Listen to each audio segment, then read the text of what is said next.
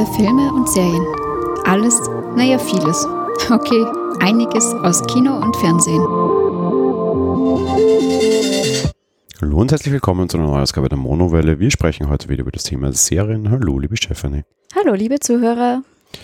Ja, wir haben uns, es wird heute eine etwas kürzere Folge, wir beschäftigen uns ja gerade sehr ausführlich mit einer Serie, nämlich Game of Thrones. Da haben wir einen eigenen Podcast dazu und sprechen jede Woche naja, sagen wir mal über eine Stunde, da bleibt nebenbei ein bisschen weniger Zeit, vor allem weil wir auch alle Staffeln neu angesehen haben. Wir sprechen heute aber trotz allem über Star Trek Discovery, die zweite Staffel.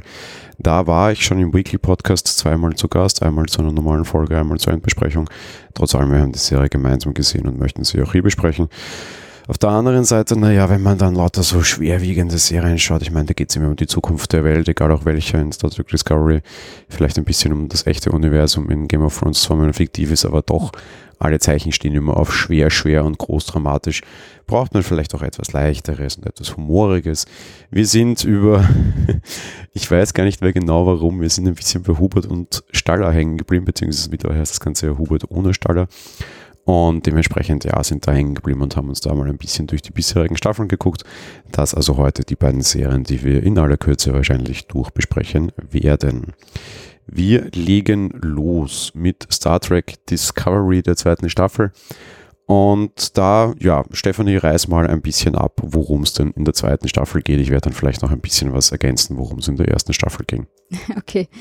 Ja, wir haben die Discovery, die sich unter der Führung von Captain Pike auf die Suche nach dem sogenannten Roten Engel macht. Und währenddessen verfolgt Michael eine kleine Nebenmission, denn sie möchte ihren verschollenen Bruder Spock finden. Bei jedem Schritt sitzt sie natürlich der Sektion 31 im Nacken, inklusive Tyler und Giorgio. Ja, anfangs sieht es nach einem großen Zufall aus und wird dann letztlich doch deutlich verworrener. Ja, in der ersten Staffel haben wir ja mehr oder minder eine abgeschlossene Geschichte gehabt. Wir hatten dort, ja, vor allem eine Paralleluniversumsgeschichte, wie sich dann erst sehr spät herausgestellt hat. Ich mag jetzt noch nicht zu sehr darauf eingehen, falls irgendjemand das noch nachhören mag, wobei die Chance, dass er dann hier im zweiten Teil hört, ist sehr gering. Wir versuchen aber trotz allem weiterhin möglichst äh, spoilerfrei zu bleiben, das betrifft auch alte Staffeln. Ja, die erste Staffel ging hat mir persönlich sehr gut gefallen, ging hinten raus dann allerdings sehr verschüttet. Das hat auch einige Probleme, was Personalien betrifft. Da hat man sehr häufig getauscht und Verantwortliche getauscht. Auch in der zweiten Staffel hat man das. Man hat ja auch wieder sehr häufig vor allem Regisseure hin und her getauscht. Writers Room hat irgendwie erst in der Mitte der zweiten Staffel tatsächlich übernommen. Alles Dinge, die man gemerkt hat, aber alles Dinge, über die wir jetzt nicht großartig sprechen müssen. Es war nun mal so. Großer Vorteil, dritte Staffel hat einen einheitlichen Writers Room, eine einheitliche Regisseurin und einen einheitlichen Verantwortlichen. Könnte also noch besser werden, was ich damit auch gleich sagen mag. Wir wissen auf jeden Fall, wir bekommen eine dritte Staffel und die wird dann eben alles aus einer Hand kommen, gibt dann vielleicht auch ein einheitlicheres Bild, als wir das die ersten zwei Staffeln hatten. Damit gehen wir weiter zu den Namen dahinter. Die Produktion oder für die Produktion verantwortlich ist Alex Kurtzman. Den kennen wir vor allem aus Salvation, Limitless oder aus Spider-Man 2 und ist jetzt offenbar so ein bisschen der große Star Trek-Chef. Es sind auch schon Spin-offs angekündigt, zwei an der Zahl, mit einem dritten rechne ich sehr stark und auch diese wird er quasi verantworten dann. Und im Endeffekt ist er jetzt der Chef hinter ja, Star Trek in den 2010er und 2020er Jahren auch eine nicht allzu schlechte Rolle. Kommen wir zu den Schauspielern. In der Hauptrolle Michael Burnham wird gespielt von Sonifa Martin Green. Die kennen wir vor allem aus Walking Dead. Ich bedauere es nicht, dass sie dort weg ist. Ich bin sehr froh, dass sie hier dabei ist. Saru, ein sehr großer, sehr komisch aussehender Alien, wird gespielt von Doug Jones, den kennen wir Shape of Water oder Legion. Wir haben Paul Stamets, wird gespielt von Anthony Rapp, den kennen wir aus Rand oder Road Trip. Wir haben Ash Tyler, der ist, wird gespielt von Shazad Latif, den kennen wir aus Computer oder We Are Monster. Wir haben Huge Culber, der wird gespielt von Wilson, Cruz, den kennen wir aus Red Band Society und Hustling. Und wir haben jetzt in dieser Staffel sehr stark dabei Christopher Pike, den kennen wir aus anderen Star Trek-Serien ja schon, wird hier gespielt von Anson Mount, der hat eine sehr lange Vergangenheit hinter sich. Kennen wir unter anderem aus Inhumans, Hell on Wheels und Mr. Right. So, so viel mal dazu. Mit der, mit der Handlung an sich wollen wir uns ja nicht zu sehr aufhalten. Äh, beginnen wir mal bei, wie so häufig, der technischen Umsetzung. Ja, bei der technischen Umsetzung finde ich, kann man jetzt nichts beanstanden. Also die machen da schon echt großes Effektfeuerwerk und äh, sehr, sehr gut und auch schöne Aufnahmen, finde ich zumindest soweit. Ja, schöne Aufnahmen würde ich jetzt nicht sagen, weil schöne Aufnahmen wovon? äh, das ist halt zu 90 Prozent irgendwie Greenbox und sehr viel Weltraum, aber halt auch kein echter Weltraum. Star Wars 9 wird jetzt wahrscheinlich der erste Film sein, wo wir Weltraumaufnahmen echter Natur sehen werden und wird damit wahrscheinlich wieder ein neues Hollywood-Zeitalter einläuten. Es ist aber auf jeden Fall sehr, sehr schön gemacht. Das betrifft zwei Sachen und da passt dann vielleicht doch dein äh, Aufnahmengeschichte ganz gut dazu. Wir haben eine, eine sehr hohe Dichte an, an schönen Sets. Alles, was in Raumschiffen spielt, ist auf einem Set produziert. Das äh, muss nicht überall so sein, vor allem diese Sets dürfen auch sehr groß sein. Von dem Schiff sehen wir unterschiedliche mehrere Teile. Wir haben was mich dazu bringt, dass wir, glaube ich, eine dritte Staffel sehen werden. Wir haben auch von der Enterprise, die hier auch schon ein Thema ist, ein extrem schönes und aufwendiges Set. Das wird man nicht gebaut haben, um das zwei, drei Folgen lang hier zu zeigen. Ansonsten ist es halt tricktechnisch unter Anführungsstrichen und halt einfach animationstechnisch wirklich eine wahnsinnig gelungene Serie. Und gerade da jetzt in der zweiten Staffel kann man ihnen echt nichts anderes sagen. Die letzte Folge hat die größte Sci-Fi-Schlacht, die wir je gesehen haben in einer, in einer Produktion. Das dürfte auch äh, Filme betreffen, am Ende ist es wurscht, ob es die größte ist oder nicht. Das ist einfach wahnsinnig gut gemacht. Da wird Geld in die Hand genommen. Das ist leider auch bei großen Erfolgsserien nicht immer der Fall, weil man vielleicht teilweise das Geld in den entsprechenden Produktionsseiten nicht hat. Das vielleicht auch noch kurz dazu gesagt, bei uns spielt das Ganze, äh, wird das Ganze ausgespielt über Netflix, an und für sich ist es eine CBS-Produktion. In den USA wird das eingesetzt, um CBS All Access zu promoten. Insofern ja, kann man, glaube ich, kurz machen. Also was, was Effekterei betrifft, auch was das Geld, das man da in die Hand nimmt, eine, eine wahnsinnig gelungene Produktion und gerade jetzt immer weiter heraus wird das immer besser. Sie schaffen es auch sehr gut, andere Charaktere zu treffen, was ich ihnen sehr hoch anrechne. Du hast natürlich immer diese wahnsinnig langen Diskussionen, ob du das jetzt einordnen kannst oder nicht und ob man quasi mit den vergangenen, also mit den wesentlich älteren Staffeln, die alle danach spielen, ja, immer im Kanon bleibt und dass immer alles in Ordnung ist. Ich muss gestehen, mir ist das völlig wurscht. Ähm, was ich aber schon sagen kann, ich meine, da kommt Pike vor, das haben wir schon gesagt, wer halt auch vorkommt jetzt in dieser Staffel. Keine großartige Überraschung, der junge Spock. Und auch der junge Spock sieht dem alten, mittlerweile verstorbenen Leonard Nimoy schon ziemlich aus. Der Schauspieler hat da sehr viel Zeit investiert, Mimik und Gestik zu kopieren. Ähnliches gilt für Pike. Also auch da einfach produktionstechnisch sehr viel Geld in Charaktere gesteckt. Generell, wir haben auch sehr, sehr viele Aliens, die schon auch einfach wahnsinnig gut gemacht. Da ist sogar noch Zeit und Geld für Liebe ins Detail. Da steht auf der Brücke so ein Roboterwesen, ein Android, der von einem Menschen aus gebaut wurde quasi. Das ist einfach alles wunderschön und echt extrem gut gemacht, finde ich. Ich finde, da kann man streiten. Also teilweise sieht es schon echt aus wie ein Ork oder Urukai. Und ihre Zahnprothesen haben es halt auch nicht so ganz im Griff. Ja, das ist das sehr häufige Klingonenproblem, das du da jetzt ansprichst. Das wurde vor allem in der ersten Staffel sehr stark diskutiert, weil es laut der Meinung sehr viele Leute auch nicht kanongetreu war. Da bleibe ich wieder dabei, es ist mir wurscht. Ähm, ja, gut. Das trifft jetzt für mich aber echt auch nur auf die Klingonen zu. Die sind teilweise sehr schwierig. Die sind in dieser Staffel aber Gott sei Dank auch eine wesentlich kleinere Rolle, als sie das in der ersten waren. Zahnprothesen ist so eine gute Sache. Das ist sehr lustig. Das betrifft so voll das Original. Da rennen sie natürlich mit Zahnprothesen herum. Aber gefühlt war dieses Mal vor allem von, von äh, Lirel, der, der Oberklingonin, das war schlechter auf Deutsch als auf Englisch und die hätte im Studio nicht unbedingt eine Zahnprothese tragen müssen. Und wenn doch, damit man da, ich sag mal, möglichst getreu bleibt, dann hätte die zumindest damit besser reden lernen müssen. Und wenn sie es nicht kann, dann hätten sie halt die Zahnprothese weglassen und sie ein bisschen nuscheln lassen. Äh, ja, gut, okay, geschenkt. Klingonen ein bisschen schwierig, aber trotz allem detailreich und liebevoll finde ich die auch. Ja, da, ja, schon. Mir haben die anderen Wesen trotz allem wesentlich besser gefallen, sagen wir es mal so. Von denen wir, finde ich, aber auch sehr viele sehen, oder? Ja, doch schon, verhältnismäßig. Ja, also ich glaube, produktionswertmäßig kann man da sehr wenig sich uneinig sein, oder das ist schon auf einem ganz, ganz, ganz hohen Niveau, oder? Ja, deswegen habe ich ja eigentlich auch gemeint, dass man jetzt nicht großartig was beanstanden kann. Also ist es schon wirklich, sie haben schon echt alles super gemacht. Gut, dann kommen wir zur schauspielerischen Leistung. Ich fange mal an, weil ich es, glaube ich, hier sehr kurz halten kann. Es ist extrem gut gemacht ähm, und die Schauspieler liefern hier alle ab. Es gibt einige Charaktere, die mir ziemlich auf die Nerven gehen. Ähm, und einige Charaktere haben wahnsinnig große Probleme. Das ist aber keine Kritik, die ich an den Schauspielern festhalten, festmachen kann. Ich glaube, die haben eine gewisse Aufgabe und eine gewisse Dinge, wie sie spielen sollen. Und das tun sie dann auch. Ähm, ich habe wirklich keinen Charakter in gerade jetzt der zweiten Staffel, wo ich sagen könnte, ja, schlecht gespielt. Da geht sogar auf, auf die kleinsten Details hinunter. Du musst dir teilweise, es ist besser vielleicht, sich einige Zeit zu nehmen.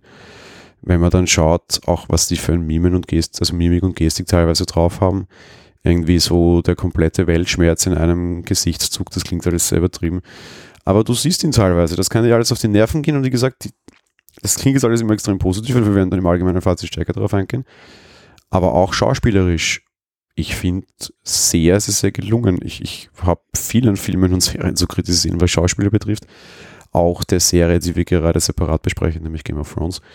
Hier muss ich Ihnen nachlassen. Also das Material ist da, spielen können die alle und wir sehen es auch meistens. Gut gelungen. Ja, ich habe auch gerade überlegt, ob es oder auch vorher schon überlegt, ob es jemanden gibt, den ich schlecht fand, aber eigentlich finde ich da keinen, weil jeder seine Rolle wirklich sehr gut wahrnimmt und auch sehr, sehr gut spielt. Also ich habe da nichts, wo ich sage, äh, der ist irgendwie total blöd. Nein, jeder in seiner Rolle, finde ich, macht das sehr gut. Ja, dann gehen wir zum, zum, ähm, zur allgemeinen Kritik über und auch gleich zum Fazit mehr oder minder. Ähm, ja, gut, super technische Umsetzung, super Schauspieler, alles perfekt, 10 von 10, oder? also wenn du mich fragst, jetzt nicht so ganz, aber das ist dann wieder eine subjektive Meinung jetzt, ähm, während das andere ja so eine Sache ist, äh, die man von, von der Kritikseite einfach nur betrachten kann, ist jetzt die Meinung wiederum eher ein bisschen persönlich. Und äh, auch wenn ich Raumschiff Enterprise tatsächlich früher mit meinen Großeltern mal geschaut habe und ich es gar nicht so schlecht fand, muss ich gestehen, ich glaube, so Weltraumzeugs ist nicht mehr so ganz meins. Also man muss das auch schon mögen, das ist eh klar. Aber ähm, ich bin schon, auch wenn wir jetzt in Staffel 2 über Staffel 2 sprechen, trotz allem ganz kurz nur, äh, ich bin bei Staffel 1 schon so ein bisschen ausgestiegen. Jan hat es schon angerissen, Parallelwelten, also da war ich dann schon raus. Und auch jetzt, ähm, ich weiß schon, dass man das nicht verstehen muss, was die da an technischen Gebrabbel da immer machen und wir machen dies und jenes, aber trotz allem lässt mich sowas halt verworren und äh, irgendwie total ja, ver verwirrt zurück, wenn ich was nicht verstehe und da geredet wird und dann alles ganz logisch erscheint, aber mir eben nicht, weil ich versuche, da irgendwas nachzuvollziehen. Und ja, ich glaube, dementsprechend ist es nicht mehr so ganz meins. Also es ist grundsätzlich gut gemacht und es gab auch Folgen, die mir ganz gut gefallen haben, aber bei den meisten bin ich den größten Teils auch durchaus ausgestiegen. Gute Schauspieler, gute Produktion, technische Schauwerte, also optische Schauwerte, gute Darstellung. Und all das nützt dir nicht, wenn der Rest nicht stimmt und wenn der Rest dahinter nicht stimmt. Du kannst halt einfach wahnsinnig gute Schauspieler haben und eine miese Story und du kommst nicht weiter. Diese Serie zeigt für mich mehr denn je in den letzten Jahren, dass auch alles dahinter einfach stimmen muss und dass du sehr stark als Zuschauer siehst, wenn es nicht stimmt. Du merkst auch in dieser zweiten Staffel, oder du merkst in der zweiten Staffel extrem klar den Bruch ab dem Zeitpunkt, wo quasi Version 2 des Writers Room übernommen hat, das war so ungefähr kurz vor Staffelmitte, da schlägt die Story um, da schlägt die Erzählweise plötzlich sehr stark um. Du hast hier unterschiedliche Regisseure, du merkst sehr unterschiedlich klare Bildsprachen. Ähm, das, das geht so weit, dass manche Charaktere anders dargestellt werden sie hatten es nicht leicht. In Staffel 2 hatten sie extrem viele wirre Fäden in der Hand und jetzt nicht nur offene Fäden aus Staffel 1, sondern einfach wirklich irgendwo wirre heruntergefallene Fäden, die man in die Hand greifen und nehmen musste. Und sie haben sich nach aller, aller, allem, sie haben sich sehr viel Mühe gegeben, diese Fäden zu nehmen, aufzunehmen und auch irgendwie wieder an diesen Haupthandlungsstrang hinanzuknüpfen. Das muss ich Ihnen sehr hoch anrechnen. Sie haben sehr viel Kritik in der ersten Staffel bekommen für gewisse Dinge, die einfach nicht Star Trek-like sind du hattest sehr wenig Verknüpfungen, also du hast sehr wenig von der Crew mitbekommen zum Beispiel. Und du kriegst in der zweiten Staffel, finde ich, sehr spürbar für jeden wesentlich mehr von der Crew mit und wesentlich mehr von deren Geschichten. Das teilweise sogar in wichtigen Hintergründen. Wir haben, weiß ich was, eine Sicherheitschefin gehabt, dann haben wir eine neue Sicherheitschefin, weil die alte verschütt ging, sagen wir es mal so, in einer sehr schönen Szene und Geschichte. Du kriegst so ein bisschen mehr Crew-Life mit, es ist auch auf der Brücke mehr los. Also zum Beispiel das war eine Hauptkritik, die viele Leute davon abhielt und ich glaube, jeder hat gemerkt, so Crew ist ein stärkeres Thema. Das hat man dann auch sehr stark übertrieben, weil dann Park am Ende irgendwie sich, äh, sie, sie seine Familie nannte und so, okay, das war dann halt nochmal irgendwie so mit der Nase draufstoßen. War vielleicht alles ein bisschen überzogen, wobei das Ende war auch so emotional, da darf man auch schon mal überziehen, ja. Und also ich finde zum Beispiel die Kritik haben sie sehr gut umgesetzt, oder? Ja, das auf jeden Fall. Also da kann man nichts sagen. Crew ist auf jeden Fall sehr, sehr viel dabei und man lernt die Charaktere auf jeden Fall sehr gut kennen. Es ist sehr wirr, es ist sehr umständlich, es ist teilweise eben sehr, sehr uneinheitlich und das Problem müssen sie, den Schuh müssen sie sich jetzt anziehen.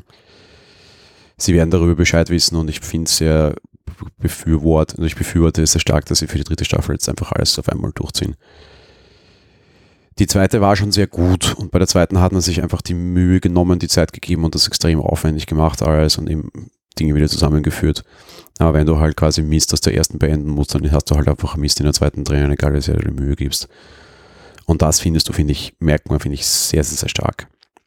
Ähm, die Story der zweiten, muss man auch fairnesshalber sagen, hat auch wieder so Licht und Schatten und das betrifft so ein bisschen alles für mich in dieser Staffel erst die ist auch schon durchaus nicht unterkomplex. Die ist teilweise sehr verwirrend. Die hat einige logische Löcher drinnen, die nicht ganz unerheblich sind, weil auf einigen logischen Löchern baut dann die ganze restliche Story auf. Es ist was anderes, ob ich Dothraki irgendwie sinnlos in, in eine, eine Gegnerarmee hineinhetze, äh, um jetzt Game of Thrones herzunehmen und die Kritiken der letzten Wochen oder ob ich äh, große interdimensionale Zeitsprünge mache, weil ich irgendwas gerade nicht gerafft habe und das keiner raffen konnte, obwohl da hunderte Menschen anwesend waren, weil warum auch immer. Selbst das Ende der zweiten Staffel hätte es, finde ich, nach wie vor hinterfragenswürdig. Weil das, was dann getan wurde, war nicht mehr notwendig. Man hat es aber trotzdem getan. Warum ist da keiner auf die Idee gekommen? Ah, äh, eigentlich ist es eh schon vorbei. Ähm, alles ein bisschen schwierig und wie gesagt, logische Löcher und so dieses so, naja, ist nicht so schlau. Ja, das haben wir überall, ja. Und es ist ähnlich wie Fußballtrainer da draußen, ja. Wir wollen in Österreich. Es gibt fast 9 Millionen Fußballtrainer da draußen, es gibt auch 9 Millionen Serienproduzenten und Storyschreiber. Ich finde es aber insofern ganz stark unterschiedlich, dass du hier immer auf, auf Fehler und auf Logikfehler massiv aufbaust ja, und die nicht nur einmal fressen musst und dann weglegen kannst, sondern sich die nächsten Folgen, Staffeln, was auch immer darauf aufbauen, was es für mich geistig teilweise sehr schwer macht, muss ich sagen. Ja, eben, das zum einen und dann ist das wahrscheinlich auch das, was mich dann ziemlich verwirrt hat teilweise. Und ja, es bleibt halt dabei, dass sie bei diesen Weltraumserien immer dieses äh, technische Zeugs aufmachen, was mir sowieso eben nicht so taugt. Ja, das mit dem technischen Zeug lasse ich jetzt mal absichtlich unter den Tisch fallen, wir werden uns da nicht einig werden, nämlich du hast, bist der Meinung, dass es da viel zu viel dieses technische Gefachsimpel gibt. Was man lassen muss, das ist alles relativ plausibel und in Ordnung, das kann man mögen, muss man nicht mögen. Das ist einfach so Star Trek, man versucht halt an realistisch zu bleiben. Das ist der Unterschied zu Star Wars, was halt ein Märchen ist. Versucht man hier physikalisch korrekt zu bleiben. Das kann man aber auch wegstecken, wenn man es nicht versteht. Also ich verstehe auch 90% nicht, ja. Ist es aber auch wurscht, weil es tut doch nicht weh, finde ich. Ja, das ist das, was ich meinte. Ich versuche aber es zu verstehen, ohne dass ich es tue. Und das ist genau das, was mich auch teilweise ein bisschen stört. Natürlich finde ich es auch gut, dass sie realistisch bleiben wollen und sowas, aber das war auch das, was ich meine. Es ist halt offensichtlich nicht mehr ganz so meins. Kommen wir zurück zur Story-Geschichte, was man ihnen aber sehr, sehr hoch anrechnen muss und das müssen viele erstmal schaffen. Ähm, sie blasen diese Story, die ersten, die erste Staffelhälfte ungefähr auch sehr, sehr stark auf und das ist alles sehr verwirrend und du hast wahnsinnig viele Fragezeichen über den Kopf.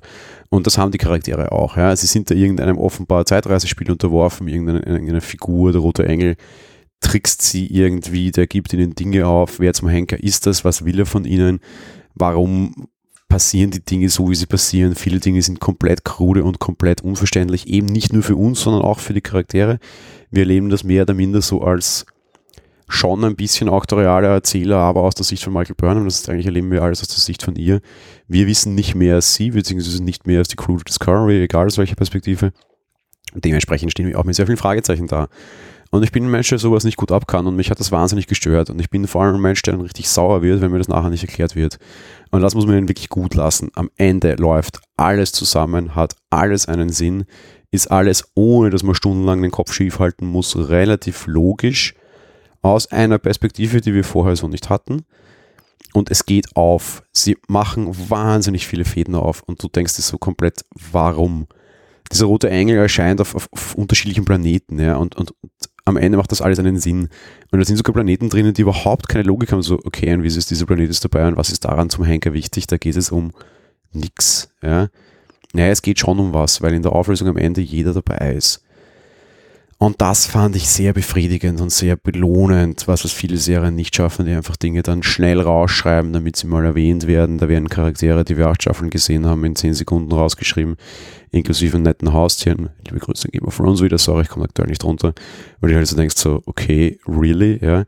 Und hier nimmt man sich A die Zeit und B, wirklich jeder Strang hat am Ende einen Sinn. Nicht immer den allerbesten, aber es ist in Ordnung. Und das haben sie wirklich wahnsinnig gut gelöst und dafür wirklich Kudos wer, wer diese Fäden hier gezogen hat, hatte schon auch sehr viel Ahnung und hat es, glaube ich, auch nicht leicht gehabt, weil er musste zuerst auch mal einen gordischen Knoten irgendwie entwirren. Das fand ich wirklich sehr, sehr, sehr gut und sehr lobenswert. Ja, dem kann ich mich nur anschließen. Also das stimmt schon. Alles, was da irgendwie komisch aufgemacht worden ist, läuft am Ende zusammen. Das ist total richtig. Und ja, zumindest das fand ich auch sehr, sehr gut. Ja, ich würde sagen, kann man nicht großartig viel mehr dazu sagen. Gehen wir ins Generalfazit über. Ich mache es wirklich jetzt, fange an und mache es ganz, ganz kurz. Äh, wer Star Trek in irgendeiner Form mag, und das können auch die neuen äh, Calvin Timeline-Geschichten sein, der wird sich da wiederfinden. Wer ein großer Trekkie-Fan ist, der wird sehr viel Raum für Kritik haben. Das bin ich nicht. Für mich existiert Star Trek. Ich habe das nebenbei früher wieder gesehen. Ich bin kein Trekkie, mir ist das Ganze mehr oder minder auch wurscht.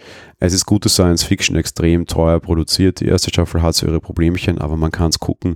Die zweite Staffel ist deutlich besser, hat auch noch kleine Problemchen, wird aber besser und ich freue mich wahnsinnig auf Staffel 3 und auf alle Spin-offs. Es ist einfach mal wieder richtig guter Sci-Fi in Serie. Auch das sehen wir nicht mehr so regelmäßig. Ähm, von daher, ja, tolle Schauwerte, gut gemacht, gute Story und äh, vergesst vielleicht alle mal ein bisschen, dass das Star Trek sein soll, dann fällt es euch vielleicht auch leichter. Die großen Fans dreschen natürlich drauf, aber man kann halt auch immer alles übertreiben, finde ich. Und in 90% der Fällen geht schon okay, ja. Ja, ich würde mich einfach anschließen, wer Sci-Fi mag und sowas. Ist auf jeden Fall gut aufgehoben und ja, mehr sage ich dazu jetzt nicht mehr. Kann man ganz normal auf Netflix schauen, da sind teilweise auch die Manöverkritiken dabei. Das sind die die Besprechungen äh, danach von teilweise also von und mit teilweise auch Schauspielern, also ganz normal im Netflix-Abo enthalten. Das werden sehr viele Leute haben, wenn wir uns auch die letzten Nutzerzahlen von Netflix in Deutschland anschauen, kann ich das jetzt gelassen sagen. Ansonsten auch ein guter Hinweis, die müssen wir tatsächlich noch nachholen. Ich habe das absichtlich vorher nicht gemacht. Es gibt auch so kleine Episoden dazwischen, nennen sich die Short Tracks, die gewisse Dinge erklären. Wer die gesehen hat vor Staffel 2, versteht manche Dinge sicher besser, unbedingt notwendig waren sie aber nicht, aber da tauchen dann halt plötzlich Charaktere auf, die, wo man das Gefühl hat, aha, die kennt man offenbar, ich nicht, warum? Ja, die Antwort sind die Short Tracks, ähm, ist aber auch ganz nett gemacht. Aber Fakt ist, die stehen da dahinter, die wollen das, die sind alle begeistert, die sind alle Trackies und auch dieses Herzblut, das die da reinstecken, finde ich, spürt man und das finde ich sehr charmant. Ja, äh, kann ich mich nur anschließen mit den Short Stories. Also, wie gesagt, haben wir jetzt noch nicht geschaut. Aber ich bin gespannt, ob ich dann vielleicht manches auch noch besser verstehe. Ja, es ist aber auch wurscht. Ich finde nach der zweiten Staffel bleiben fast keine Fragezeichen offen. Ja, stimmt. Gut, dann gehen wir weiter. Es wird heiter bis tödlich. Das ist eine, eine, eine deutsche Vorabendkrimiserie mit unterschiedlich wechselnden Kommissaren und Regionen, wenn man das so möchte. Da, ähm, da gibt es unterschiedlichste Besetzungen quer durch und könnte so ein bisschen sagen wie der Vorabend-Tatort, dementsprechend auch alles ein bisschen eingedampfter und zu einfachen Produktionsbedingungen. Und eine dieser heiter bis tödlich Reihen wird bestritten von Hubert und Schrägstrich ohne Staller, ähm, einem, einem zwei sehr bekannten Schauspielern, auf das gehen wir dann gleich in der Besetzung ein. Aber zuerst mal, liebe Stefanie, was dürfen wir uns erwarten? Worum geht's? Ja, also eigentlich kann man das Ganze ganz gut äh, in einem Satz zusammenfassen, nämlich, dass Hubert und Steller uns äh, immer den Toten der Woche oder den Toten des Tages, weiß nicht genau, wie oft das kam, in einer kleinen Polizeiwache in Bayern, nämlich Wolfratshausen, präsentieren. Äh, nebenbei haben wir noch äh, ein paar Charaktere, die dazukommen, nämlich den zwielichtigen Yazid, der äh, alles macht quasi, äh, der Chef Gierwitz und jeweils zwei Kollegen. Genau, jeweils zwei Kollegen, die dann immer wieder wechseln, womit wir auch bei der Personalfrage angelangt werden. Unsere Hauptrolle, Franz Hubert, wird gespielt von Christian Tramitz, den kennen wir aus der Polyparade zum Beispiel. Das war Old Shatterhand, wenn ihr so wollt, dort zum Beispiel. Aber halt dann auch in Traumschiff Surprise dabei und so weiter und so weiter. Also Christian Tramitz ist vor allem aus dieser Ecke bekannt, ist allerdings nicht nur ein Comedian, muss man dazu sagen, fairness halber, das ist ein sehr begnadeter Schauspieler. Dieser Mensch kommt aus dem Hörbiger Clan. Ähm, also der kann auch Schauspielen, merkt man hier auch. Wobei man merkt auch ganz gut, dass er im Comedy-Fach sehr gut aufgehoben ist oder war. Johann Stahler wird gespielt von Helmfried von Lügichau, Den kenne ich vor allem aus dem letzten Bullen. Da war er der Chef von unserem letzten Bullen. Ist also sehr stark in diese Krimi-Richtung verordnet, macht allerdings auch eine normale, einige normale deutsche Serien und Krimi-Produktionen. Der ist in der vorletzten Staffel ausgeschieden. Ich sage es jetzt einfach so, weil es ist kein Spoiler, weil mittlerweile, also sogar bei uns in Österreich, äh, gibt es einfach äh, Straßenplakate, wo steht Hubert mit Staller und plötzlich ist das durchgestrichen und es steht ohne da. Ich glaube, man hat uns diese, diese Entscheidung absichtlich schon so präsentiert, damit die Leute gehypt sind. Ich erkläre euch auch nicht, wie er ausgeschieden ist. Die Geschichte ist nett und das tut keinem weh, das so viel sage ich mal, aber mehr wollen wir jetzt auch nicht erklären.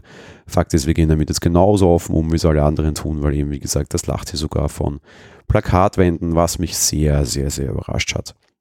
Raimund Gierwitz, das ist der lange Zeit Chef dieser Polizeiwache, wird gespielt von Michael Brandner.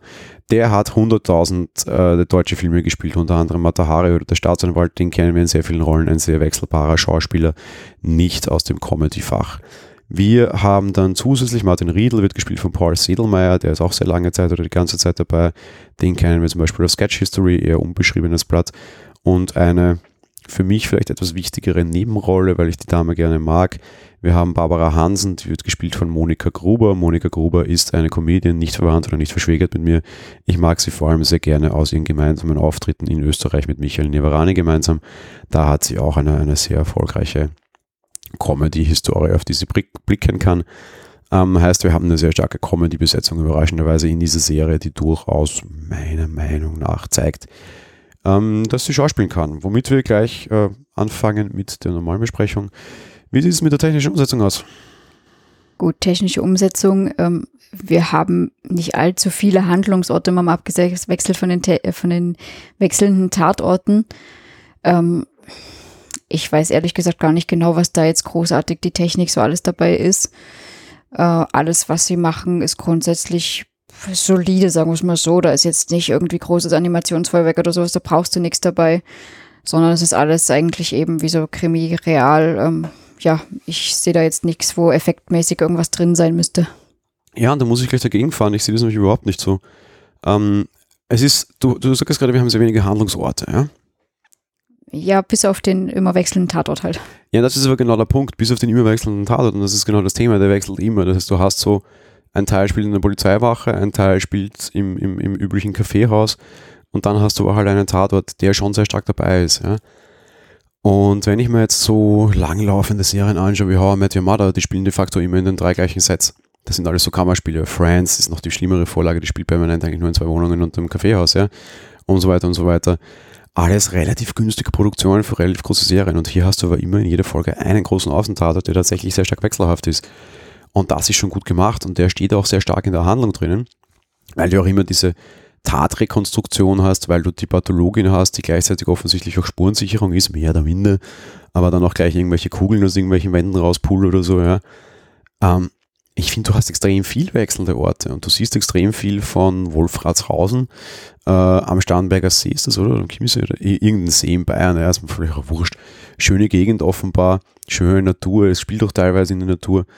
Ähm, also für so eine Produktion finde ich, sind das überraschend viele wechselnde Drehorte, nämlich für, für jede Folge ein, also quasi nochmal sehr stark dabei.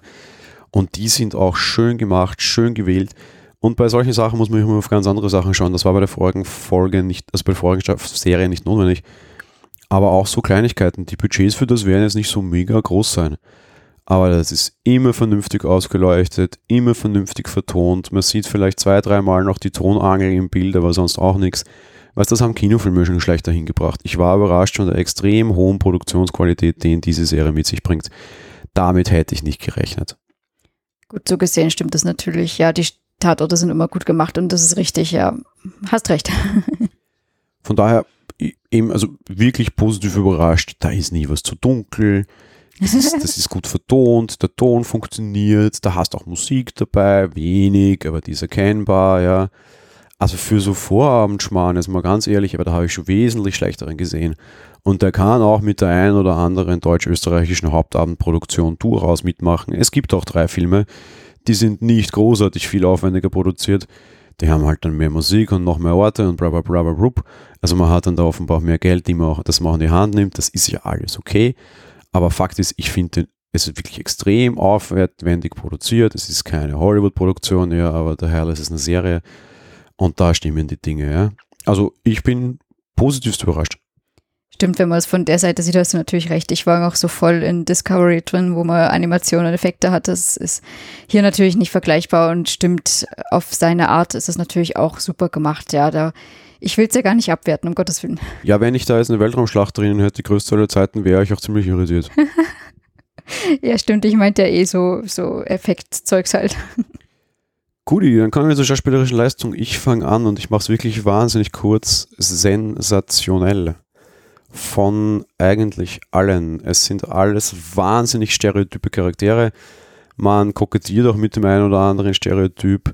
Man kokettiert auch ein bisschen mit einer, einer vielleicht leichten Weltverschlossenheit dabei, um nicht zu sagen mit einer leicht rechten Ader, die in dieser Region vielleicht sein mag.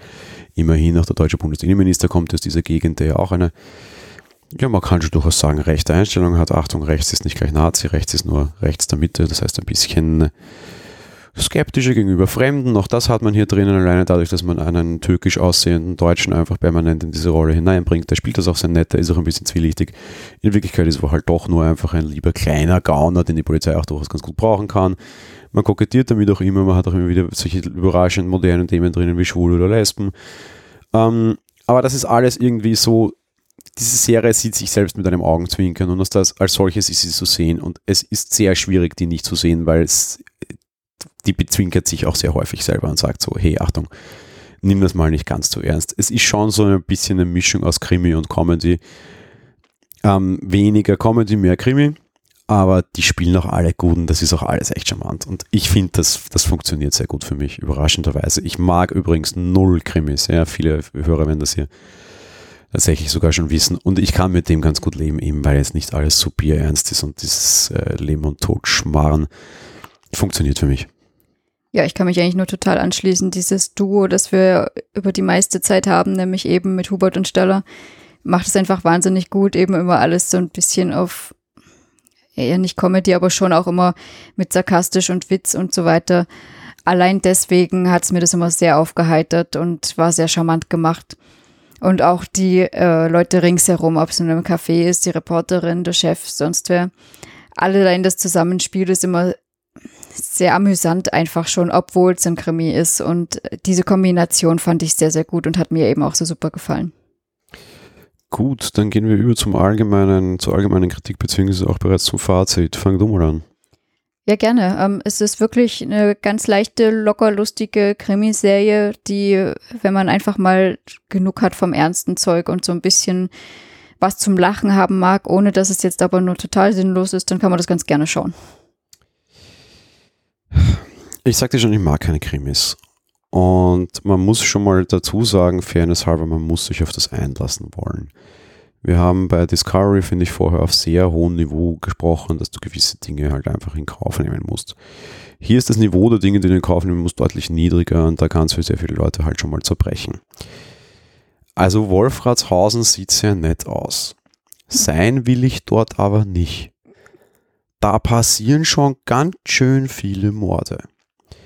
Zugegeben ist das bei jedem Schmarrn so, weil es gibt auch ein Soko Kitzbühel und Kitzbühel müsste bereits schon tot sein, selbst wenn wir Touristen mitnehmen bei der Menge an Staffeln, die es dort gab. Äh, kann man beliebig weiterziehen. Ja, ist völlig wurscht. Bei Datat verteilt sich halt über ganz Deutschland, da ist es vielleicht leichter, aber bei allem diesen so Soko und da und dort und hier und dort und ortsansässige Mordserie, das ist schon schwierig. Das klingt jetzt total pedantisch, aber ich kann sowas nicht kaufen. Das heißt, für mich ist sowas immer mal schon komplett gaga und ich denke mir immer, Leute, nein, ja. Die Chance, dass zwei Landbullen Mordfälle auflösen, die in ihrer witzig im eigenen, sehr beschränkten bayerischen Ort das irgendwie erledigen, äh, meinen sind wir uns ehrlich, aber nein. Ja, da passiert vielleicht alle fünf Jahre mal sowas und dann kommt irgendwie eine vernünftige, äh, höherrangige Polizisten aus München wahrscheinlich, ja, und die lösen das dann auf. Und das rennt nicht so auf gemütlich wie ermitteln mal zwischen zwei Leberkassemmeln, ja. Das muss man alles schon wahnsinnig gut kaufen und es funktioniert hier für mich, weil sie es mit Humor machen und damit ist es wahrscheinlich die Krimiserie, die am ziemlich besten für mich funktioniert hat, weil sonst finde ich das alles wahnsinnig gaga und sie lösen das auch in keinster Weise auf. Ja, das sind so Dinge, ey, wenn du Krimischauer bist, musst du das schlucken das wird auch nicht versucht, das anders zu lösen. Ich persönlich tue mir mit sowas aber allein schon mal recht schwer. Du hast da weniger Probleme, gell? Na, ich habe damit gar kein Problem, dass das irreal ist. Also von dem her, ich habe mich da sehr gut drauf einlassen können, allein weil mich der Humor überzeugt. Ja, das ist der nächste Punkt. Humor, ja. Ähm, mich kekst die Serie mit fortlaufender Zeit immer stärker an, muss ich aber sagen. Weil Fakt ist, die Charaktere, wie sie uns in der ersten Folge präsentiert werden, sind auch in der letzten Folge noch so. Keine dieser Charaktere hat irgendeine persönliche Entwicklung. Wir erfahren auch nichts aus ihrem Privatleben. Das kann man noch als akzeptabel hinnehmen und sagen, okay, muss nicht sein. Aber de facto entwickelt sich keiner der Charaktere über eine Staffel hinweg. Das heißt, wir haben unseren Mordfall, wir haben unsere ein bis fünf Polizisten, die daran ermitteln. Du hast dazwischen kleine, leichte Highlights, weil die Handlung mal ein bisschen tougher wird, ist dann vielleicht mal eine persönliche kleine Verstrickung dabei oder eine Geiselnahme, das ist schon ganz nett. Die Charaktere entwickeln sich über den Lauf einer Folge oder Staffel überhaupt nicht. Es ändert sich ein bisschen marginal dadurch, dass externe Faktoren mitspielen. Natürlich ändert sich das, wenn dann ein Helmich von Lüttor sagt, ich spiele nicht mehr mit, aber eine von Schreibern geschriebene Entwicklung der Charaktere gibt es hier überhaupt gar keine. Was mich hinten raus dann immer mehr anödet, weil am Ende ist es halt dann immer die gleiche Soße. Ja, das war das einzig, der einzige Wermutstropfen ein bisschen, dass da irgendwie, ich sag mal, allein beziehungstechnisch auch gar nichts weitergegangen ist, obwohl es durchaus Flirtereien und sowas mit gab und dann da aber gar nichts passiert ist. Das stimmt, das war ein bisschen schade manchmal und jedes Mal denkt man, aber jetzt kommen es doch vielleicht doch zusammen und dann, ja, war es wieder nichts. Ja, mark my words, das wird sehr selten sein, darum tragt es euch in den Kalender ein. Ich hätte mir für diese Serie auch sehr gerne ein bis zwei Liebesgeschichten gewünscht und sie sehr naheliegend gefunden, wo man dann einfach den Charakteren immer ein bisschen Leben geben hätte können. Aber eben, das passiert halt einfach alles nicht. Das ist auch teilweise verschenktes Potenzial. Daher, ja, schwierig. Ich bleib dabei. Ja, trotz allem muss ich sagen, fand ich sehr, sehr angenehm zum Schauen. Man muss ja jetzt auch nicht, also wahrscheinlich, wenn man die Serie anfängt, wird man es zu Ende schauen, aber grundsätzlich merkt man dann ja eben genau das, was wir sagen, dass es immer dasselbe tatsächlich ist. Und ja, kann man natürlich durchaus auch nach drei, vier Staffeln abbrechen sonst. Ja, und da kommt aber jetzt vielleicht ein anderer Punkt ins Spiel, mehr oder minder, den man nicht außer Acht lassen darf. Wir haben, vor allem in unserer Game of Thrones Besprechung, nein, ich komme jetzt nicht mit Game of Thrones Quatsch daher, aber ein Thema, das mich momentan geistig sehr stark beschäftigt, sage ich jetzt mal, ist dieses, wie, für, für was und wie werden Serien produziert und funktioniert das in dem Kontext, in dem sie gemacht wurden und funktioniert das über diesen Kontext hinaus. Ähm, Hubin und Staller funktioniert gebinged auch relativ gut. Es wird halt dann irgendwann eintönig. Es ist aber immer noch irgendwie immer recht lustig und du bist irgendwie unterhalten. Es ist halt sehr seichte Unterhaltung. Für Binge wurde die aber nicht gemacht. Und wenn du sie im, im Kontext dessen siehst, wie sie gemacht wurde, ich weiß nicht, ob wöchentlich oder gar ob einfach äh, mit, mit längeren Pausen sich diese Seite bezüglich abwechseln. Ich habe keine Ahnung, es ist mir wurscht. Aber es ist definitiv nicht für Binge produziert im Sinne von, wir stellen es auf dem Streaming-Portal online die ganze Staffel und ihr könnt gucken. Und da funktioniert das sicher sehr gut, weil da merkst du halt einfach weniger, als, als wenn du zwei Folgen äh, Head-to-Head -head schaust, dass das so seine Schwächen dann hat, ja. Also auch wenn du so ein Klassiker, Serien werden sich, glaube ich, über lange Zeit sehr stark verändern und du wirst ja einfach sehr anders produzieren müssen können. Äh, ja, Huben und Staller ist Form und Unterhaltung und als solches finde ich sehr gut. Das wäre auch übrigens gleich mein Fazit. Man kann das schon gucken und man kann das sogar bingen. Ähm, es, ja, dann wird es ein bisschen problematisch wenn du es nicht back-to-back schaust und irgendwie ab und zu vielleicht, auch selbst wenn du die, wenn du diese Staffeln herumliegen hast, kannst du auch einfach mal ein bisschen gucken, ein bisschen Pause, ein bisschen gucken, ein bisschen Pause, dann funktionieren die sicher sehr, sehr, sehr gut. Und ich, hab, ich war vor allem gut unterhalten, was vor allem an einer guten schauspielerischen Leistung und relativ vernünftiger Comedy und einer sehr hochwertigen Umsetzung angesichts des Budgets und des Ausstrahlungsortes liegt. Äh, summa summarum, ich war überrascht, eine ganz gute Serie, die ihre charakterlichen Writers Room-mäßigen Schwächen hat, die man aber vielleicht nicht merkt, wenn man so schaut, wie es gedacht war. Ja, schließe ich mich an. Wahrscheinlich ist es tatsächlich mit größeren Pausen sogar einfacher, weil dann eben dieses immer gleiche Schema nicht ganz so plump wirkt. Ähm, ja, aber auch so fand ich es ganz nett und es war mal eine seichte Abwechslung, also dementsprechend äh, für leichte, krimi, lustige Unterhaltung ganz gut geeignet. Ja, dann nehmen wir das gleich in die Ausmoderation mit. Ich würde mir bitte wieder eine äh, etwas größer produzierte, neu anfangende seichte Unterhaltungsserie finden. Wenn unsere Hörer etwas wissen, wendet uns bitte an uns. So diese klassisch guten Sitcoms, gibt sowas noch. Und ich will jetzt nicht was hören von Big Bang Theory Staffel 18. Ich hätte gern äh, King of How I Met Your Mother Theory Staffel 1 bitte, ohne irgendwie über politischen Kram und über Hipster-Schmarrn und Lesben, Schwule, alleinerziehende Mütter, Klimaökologie, Retter. Wir haben eine moralische Aussage. Ich hätte gern wieder einfach ganz normalen klassischen Unterhaltungsmist aus der Traumfabrik. Das, da ich den nicht habe, muss ich jetzt sogar schon zu Hubert und Staller greifen. Das ist eine Szenekritik, ist einfach mal was anderes als Superheldenmagie. Und sonst das geben auch in der Serienwelt so ein bisschen nicht so himmelschreiender, einfach unterhaltender Mist. Die Zeiten sind nicht leichter draußen.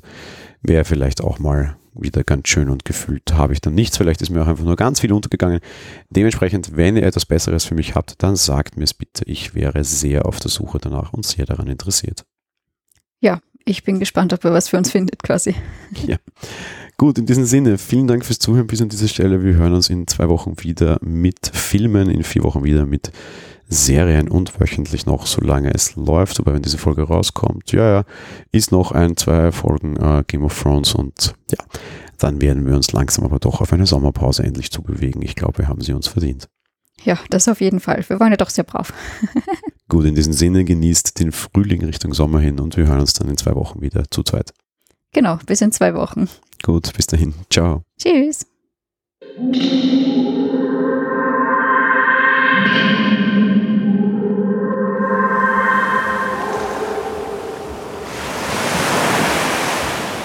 Monowelle ist ein kostenloser und privater Podcast von Jan Gruber.